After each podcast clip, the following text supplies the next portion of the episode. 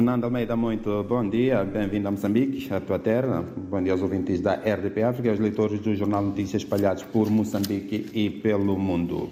A manchete da nossa edição de hoje uh, faz eco à greve dos médicos, é uma reação do governo. Preocupação dos médicos serão resolvidas até novembro. Esta é uma garantia do Ministério da Saúde, que se compromete a resolver a maioria das reivindicações desta classe de profissionais incluindo o pagamento das horas extraordinárias, retroativos e correções salariais, que fazem parte, que são alguns dos temas eh, do caderno reivindicativo na posse do governo e que é objeto de negociação entre as partes. Da parte dos médicos, estes manifestaram ontem abertura para continuar o diálogo com o governo, desde que, dizem, este seja franco e transparente. Os médicos moçambicanos iniciaram na segunda-feira uma greve que anunciaram para 21 dias, que pode ser terminada se chegarem a entendimento com o governo sobre várias reivindicações. Outros temas de primeira página de notícias: nasce Fundo de Apoio às Iniciativas Juvenis, reformas elevam número de processos acusados relativos à corrupção, e na Cimeira de Negócios África-Estados Unidos em Gaborone. Nas breves, Parlamentares britânicos de visita ao país debatem-se desafios do emprego e um fórum de negócios, um fórum sobre democracia na cidade de Maputo esta manhã. Chamadas, chamadas dos títulos de, das páginas interiores à primeira página, bem como a do suplemento cultural. Começamos por este, desculpa, suplemento econômico, começamos por este.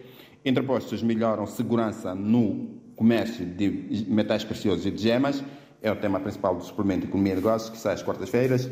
Alargamento da Estrada Nacional número 4, concluído em outubro, para conferir na página 3. E Inhambane na reta final da eletrificação, para ver na 6. Vamos agora aos interiores. Começamos pela semanal, na rubrica semanal Cultura. Gaza resgata expressões raras e em vias de extensão. É a preparação da província de Gaza para o Festival Nacional de Cultura cuja fase final terá lugar em finais deste mês na província de Maputo. Na paz na região de Grande Maputo, alargamento da Estrada Nacional número 4 só será concluída em outubro, esteve prevista para agosto, e acidentes de viação fazem mais vítimas. Na economia, temos primeiro a página diária, título principal, Ministro da Economia e Finanças enaltece estratégia do Banco Africano de Desenvolvimento. No suplemento Economia e Negócios, interpostos melhoram segurança no comércio de metais preciosos e de gemas, fabricante de refrigerantes valoriza matéria-prima local e operadores de logística partilham experiências. Nacional. Moçambique desafiado a acelerar investimentos na água e saneamento e naufrágios fazem cinco mortos nos rios Shiri e Magaza, Megaza, na província da Zambesa. Na política, a Comunidade de Desenvolvimento da África Austral destaca melhorias na segurança em Cabo Delgado. Cabo Delgado é a província moçambicana assolada por ataques de terroristas e o Bloco Regional tem lá uma força a apoiar nos esforços de pacificação.